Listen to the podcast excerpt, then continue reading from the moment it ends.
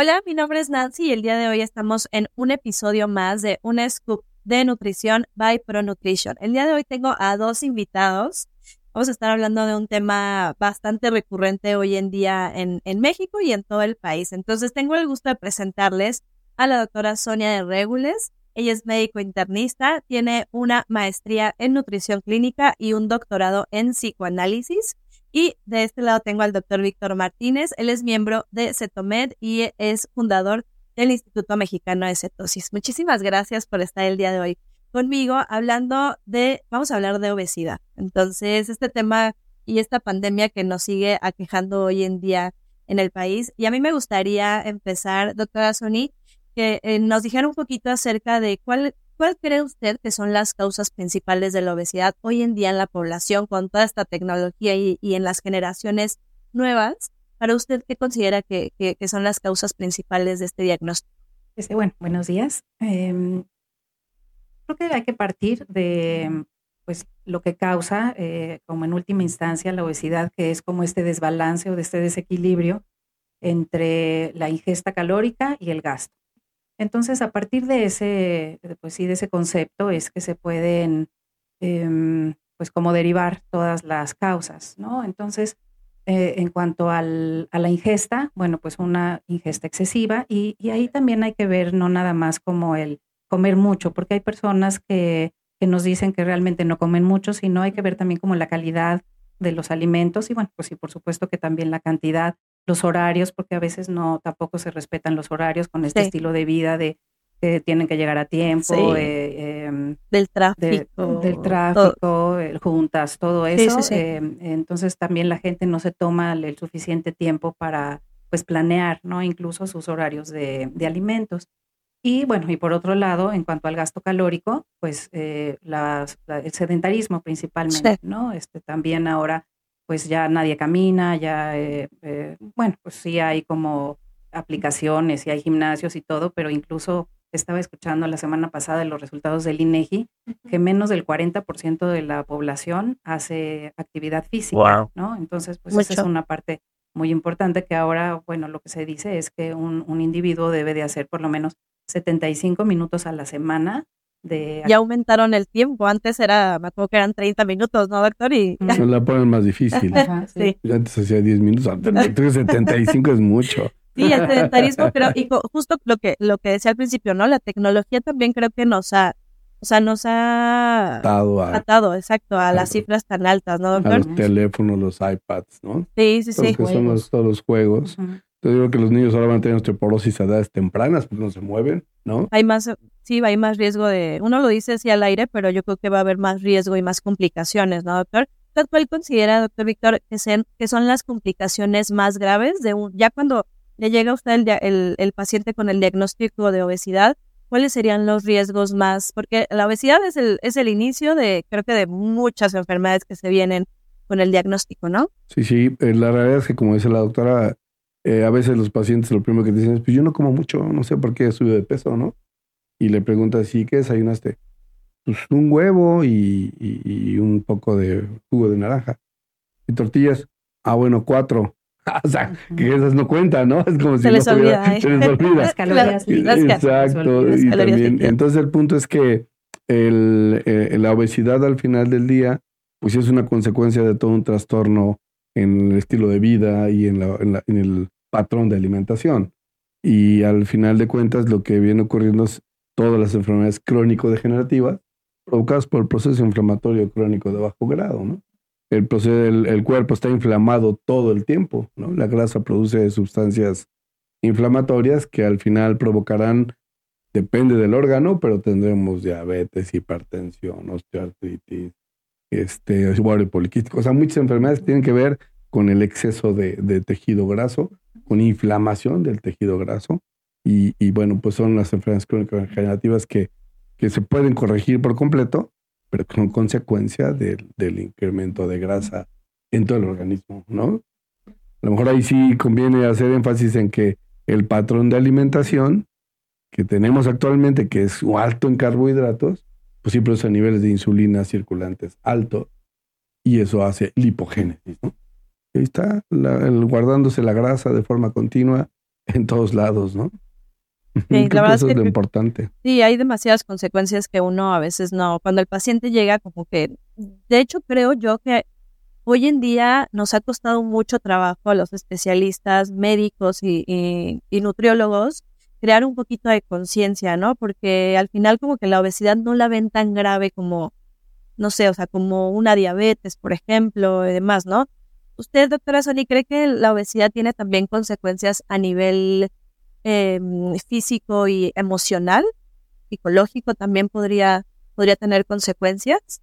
Sí, por supuesto. Yo creo que es causa, por un lado, eh, los problemas emocionales, diabetes, este, perdón, eh, depresión y ansiedad, que, es como eh, pues una enfermedad, ¿no? Que también está también como pandemia, ¿no? Sí, como que todo el mundo tiene. Y después del COVID como que se desató un poco más, ¿no? Esta parte emocional en las personas.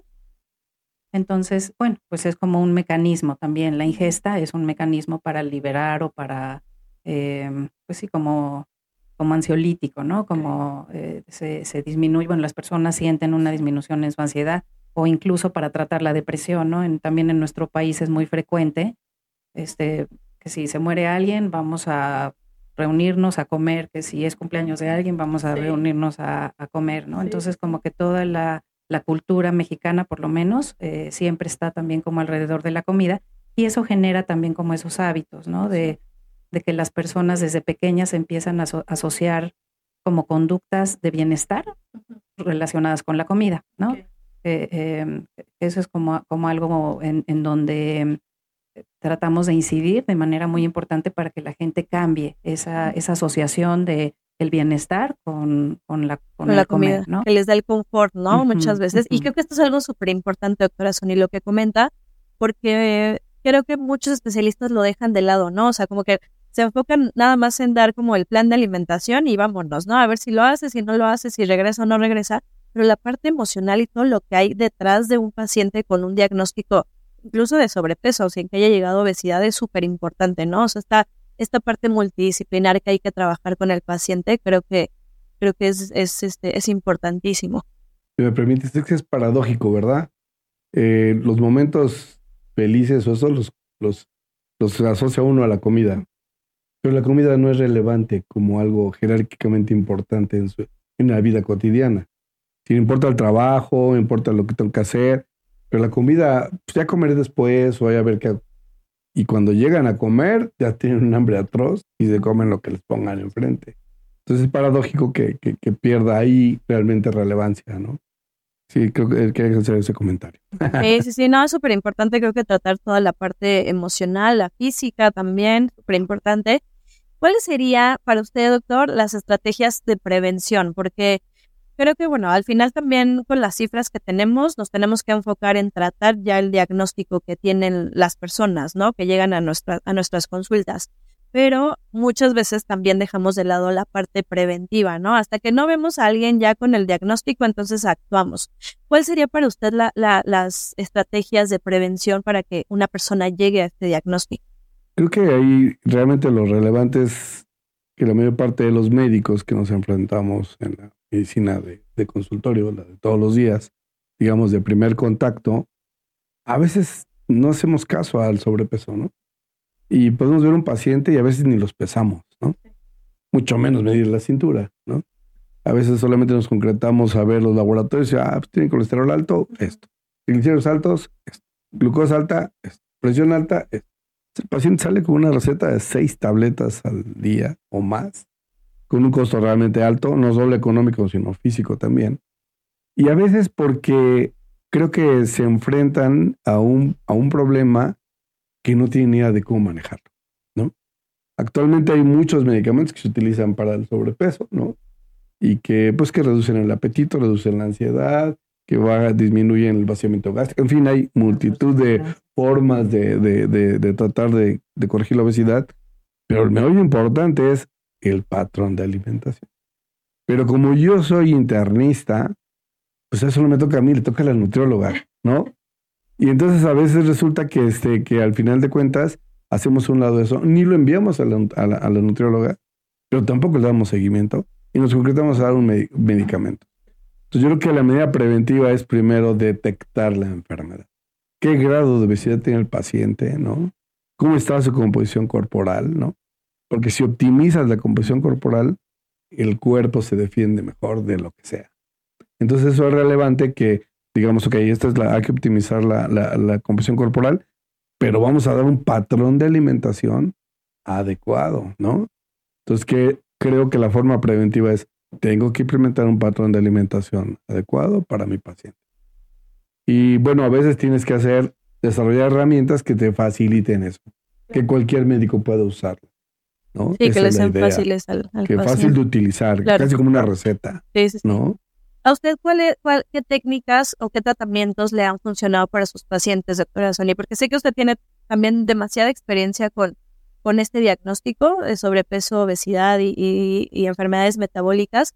A mí me gustaría saber cuál es el, más efectivo o el que normalmente utiliza usted, cuál cree que es el, mejor hoy en día, ¿no? Porque yo siendo nutrióloga a veces nos, nos, nos, este, nos tachan muchos muchos tratamientos cuando uno está estudiando, pero cuando uno sale allá a la realidad, pues se da cuenta que, o sea, si no se le da ese tratamiento al paciente, se va a infartar en dos días, ¿no? Entonces, ¿a usted cuál, qué técnicas de tratamiento le han funcionado en su consulta con sus pacientes?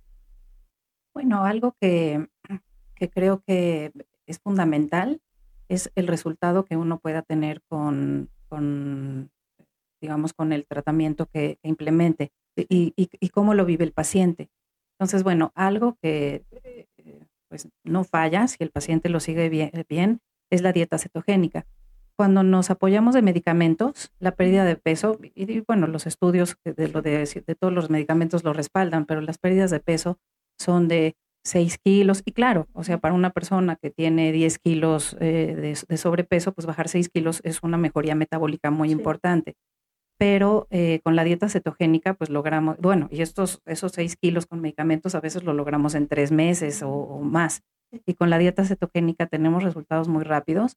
E, entonces esto trae un beneficio metabólico muy, muy importante a los pacientes y emocional, porque es, digo, es el principal motivante, ¿no? El que, el que la persona se empiece a sentir diferente, se empiece a ver diferente, que empiece a disminuir los medicamentos que está tomando para resistencia a la insulina o para hipertensión, incluso triglicéridos, bueno, con la dieta cetogénica se, se normaliza, ¿no? sí, que no abandone, ¿no? Porque creo que esto es como una de las, de las cosas con las que más nos enfrentamos, ¿no? El abandono cuando ya le dicen una dieta, este, la hacen 15 días y se van, ¿no? Sí, obtienen lo que quieren, esa reducción de peso rápido para la fiesta, para la boda, para este, la graduación, y después lo abandonan. Pero entonces ahí también es donde hay que hacer mucho énfasis en la parte de, la reeducación, ¿no? de, que la, persona tiene que aprender a, comer con hábitos, este, elegir de una manera mucho más saludable sus alimentos.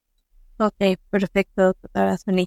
Pues em, creo que hoy abarcamos, me, hubiera, me, encantaría que este podcast siguiera. Este, creo que em, el día de hoy estoy muy agradecida de que hayan estado con nosotros. Tratamos, creo que todas las partes importantes de la obesidad y sobre todo creo que también hacer un poquito de conciencia en la población hoy en día, ¿no? Que no se esperen a tener una circunferencia de cintura tal, a no, a, porque el paciente va, va con ustedes, me imagino que ya hasta que se marea, hasta que ya se desmayó en la casa, ¿no? Entonces, ustedes, el doctor, empezaría con usted para, para cerrar este podcast. ¿Qué le, qué le diría a, a, la población hoy en día para, para prevenir o como consejo para para prevenir este diagnóstico de obesidad? Bueno, creo que lo, lo, lo, más complicado para el paciente es verse en el espejo y decir, híjole, ya no me queda nada, ¿no? Mi figura no me gusta, no me veo, no me gusta cómo me veo en el espejo. Y hay veces que se dan por vencidos y dicen, ya, bueno, así voy a hacer, ya, ¿para qué le busco, no?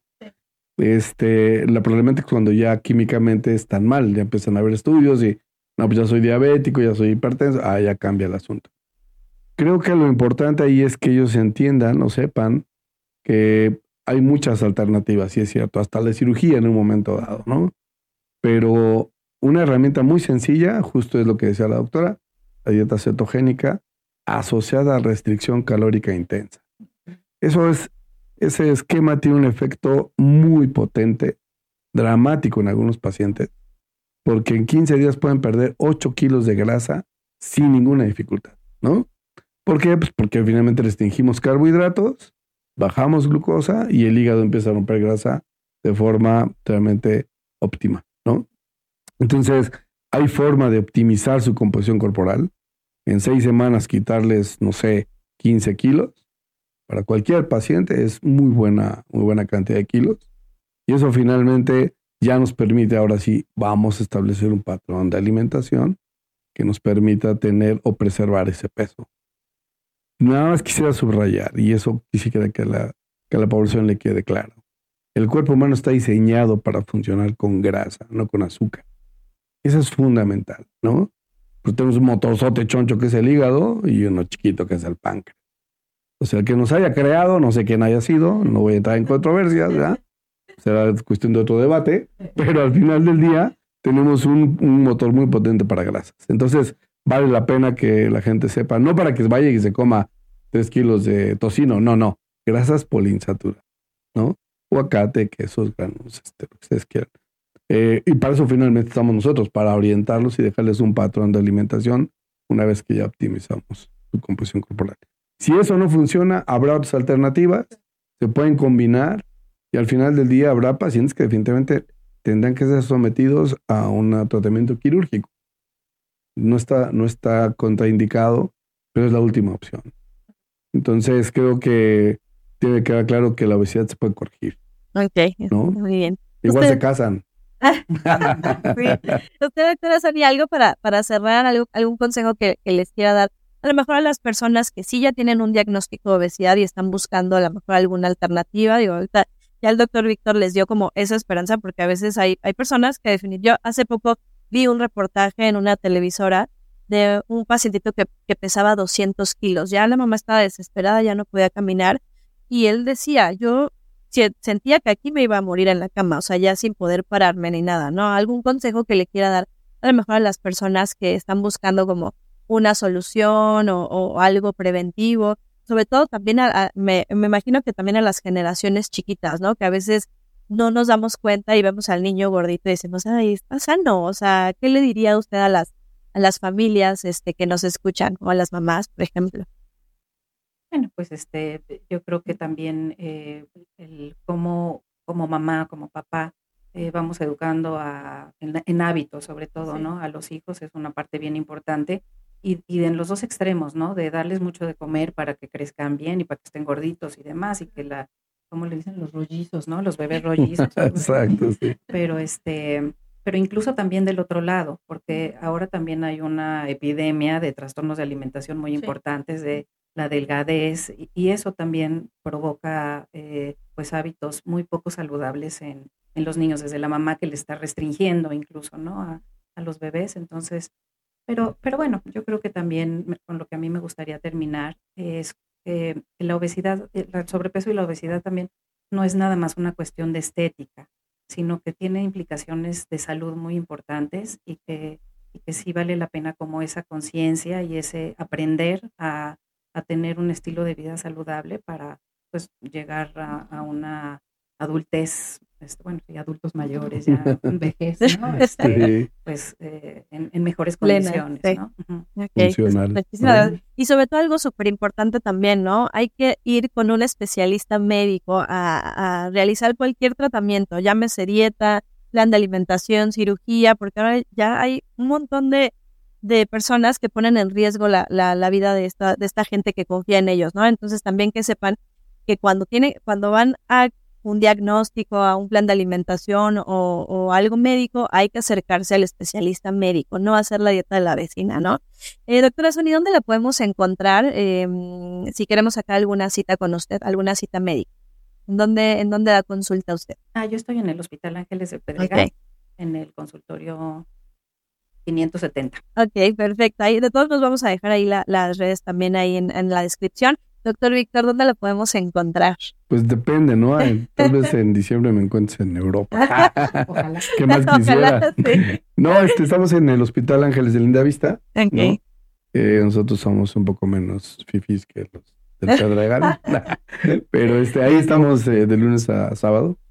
Este, para que, que podamos ayudarles, estamos para servirles. ¿no? Pues muchísimas gracias por estar el día de hoy. Esperamos tenerlos próximamente, a lo mejor con algún tema de trastornos de la alimentación, algo algo para para ahí nos nos, nos eh, siempre nos ponen como comentarios, entonces esperamos tenerlos nuevamente de vuelta con nosotros. Muchas gracias.